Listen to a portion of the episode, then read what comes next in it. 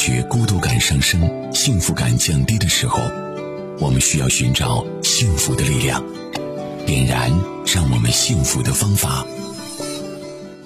这是一档心理咨询服务类节目，用简单的心理学来关注到我们的生活，然后呢是关注到我们孩子的健康成长、家庭教育、亲子关系。大家在孩子成长过程当中所遇到的问题，您都可以和我们来取得联系。在节目当中，我们邀请到的是中国心理师协会首席督导师、山东树辉心理健康中心首席专家树辉老师。欢迎收听我们今天的树辉一谈情感。我们继续上一次的话题。上一次我们谈到啊，在一个女性面对男性的想要改造男性的愿望的时候，首先要注意的就是分寸。比如说，这个改造的这个分寸到底是怎么来决定的？那你究竟是想从这个改造当中获得什么？那么这次谈一谈，嗯，我们作为女性来讲，想要改造男性的时候，都在满足着我们自己什么？也就是。你为什么想要去改造对方？我相信听了这一节啊，大家可能会对自己曾经做过的一些事情，或者是正在做的一些事情，可能会有所觉察。那如果是这样呢，我们也就起到了录制这样的一个节目的一个目的。比如说，我们首先经常会看到，在亲密关系当中，女性在改造男性的过程当中的。几个，我们把它归类一下哈。第一个叫做想要去改造对方的外形，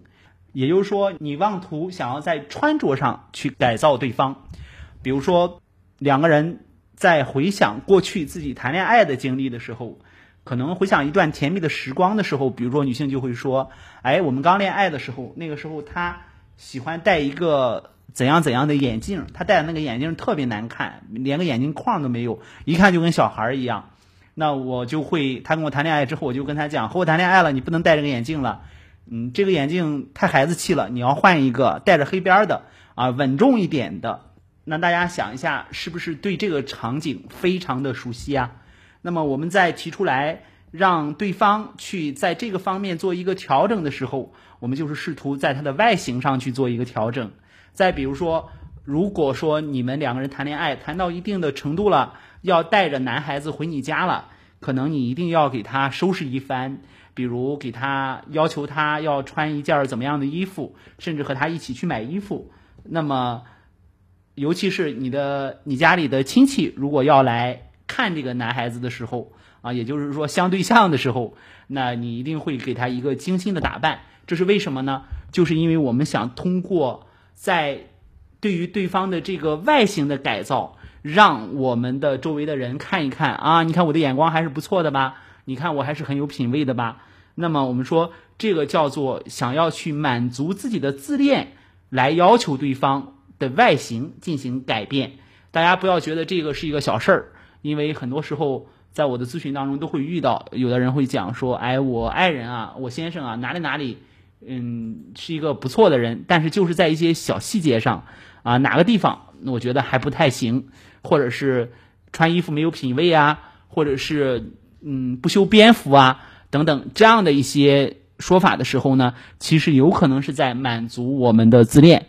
啊。大家注意，我说的这个满足自恋呢，是我们有过分的这样的一些要求跟说法的时候，如果说。我们做了一些适度的调整，比如说你给对方一些适度的建议的时候，我觉得那是你的一种审美能力的体现。比如说给你的先生选一条怎样的领带啊，在怎么样的场合提示他，呃，怎么样去穿着啊，等等这样的一些部分呢，其实可能都是在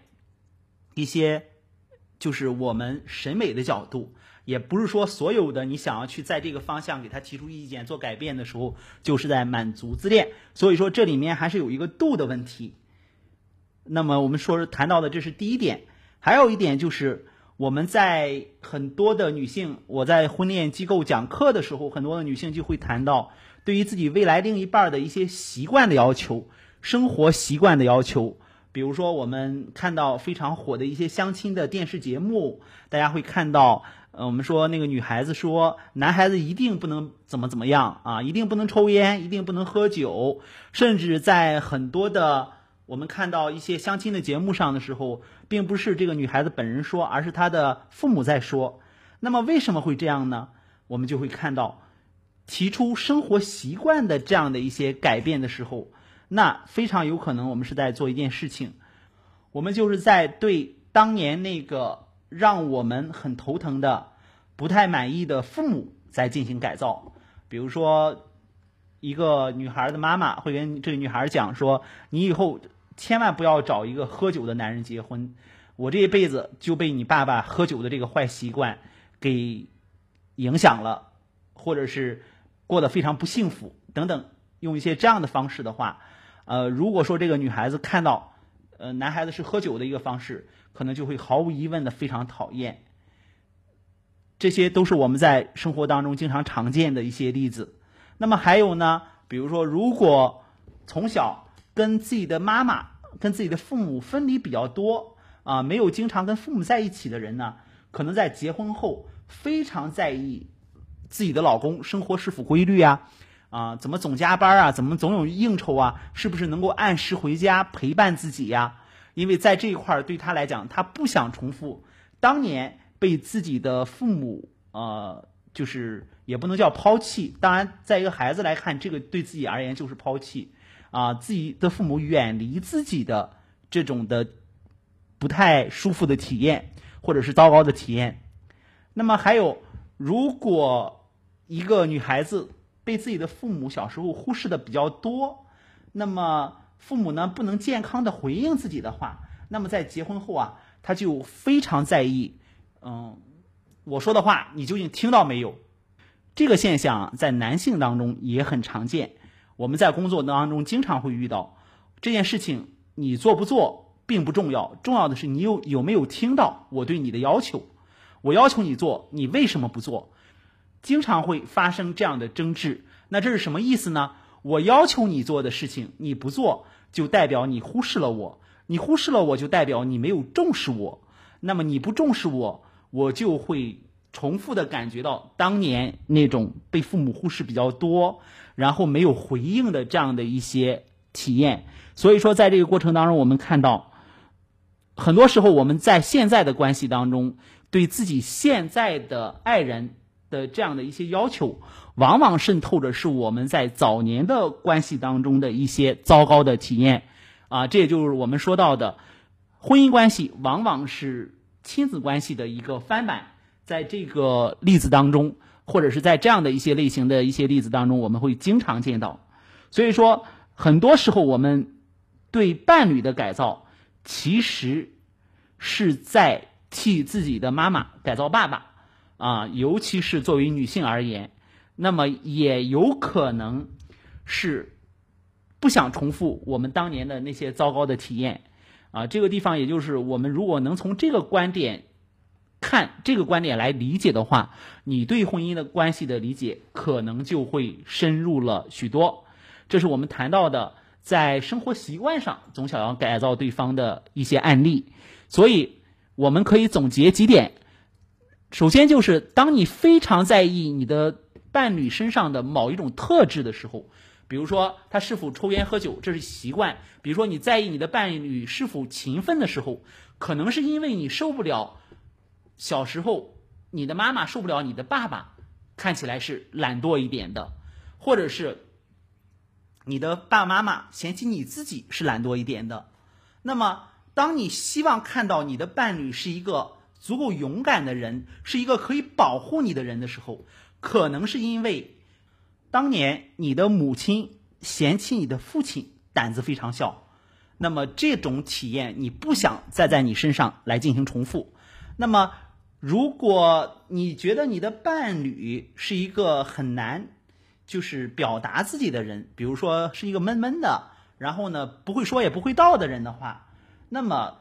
可能是因为你的爸、你的妈妈经常在你面前去说你的爸爸是一个木讷的人啊，他没有。那种就是能言善辩啊，那种感觉，所以我们这个时候要去觉察一下，我们的对在对伴侣的要求当中有没有带着我们的父母当年对我们的这样的一些影响。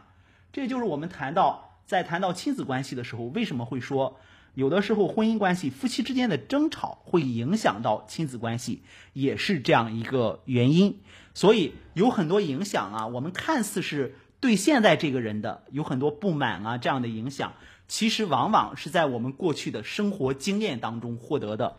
如果有这样一部分的话，还是需要大家来好好的觉察，来好好的处理一下，就是能够集中精力在当下，面对你当下的生活。